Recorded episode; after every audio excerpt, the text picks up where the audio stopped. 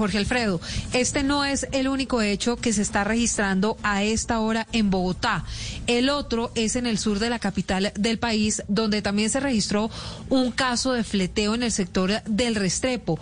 Angie, usted está también en el lugar de la noticia. ¿Qué fue lo que pasó? ¿Hubo balacera, intercambio también de disparos?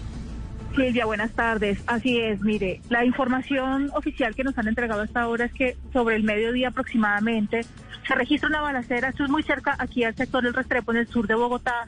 Al parecer, eh, un ciudadano acababa de salir de una entidad bancaria, se dirigió a un, es un sitio muy comercial de eh, venta de comida y se sienta en una de las mesas cuando se da cuenta que por detrás eh, lo aborda un delincuente armado. Él venía con, en una motocicleta con otra persona se baja, hay una, digamos que un intento de, la persona intenta como defenderse, se le cae el arma al delincuente, muy hábilmente la víctima, la persona que acababa de salir de un banco, recoge el arma del piso y ahí es cuando él dispara contra uno de los delincuentes. Se arma pues la balacera, uno de los delincuentes cae al piso, fallece. Aquí justamente está el cuerpo técnico de investigación en el levantamiento del cadáver.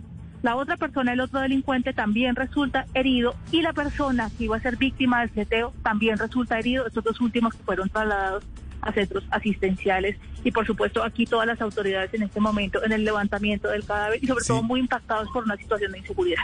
Inseguridad de Angie que nos registran César y Angie que está pasando y está ocurriendo hace pocos minutos en Bogotá inseguridad que registramos porque son casos que se presentan a plena luz del día, atracos, fleteos, las autoridades se mueven a esta hora.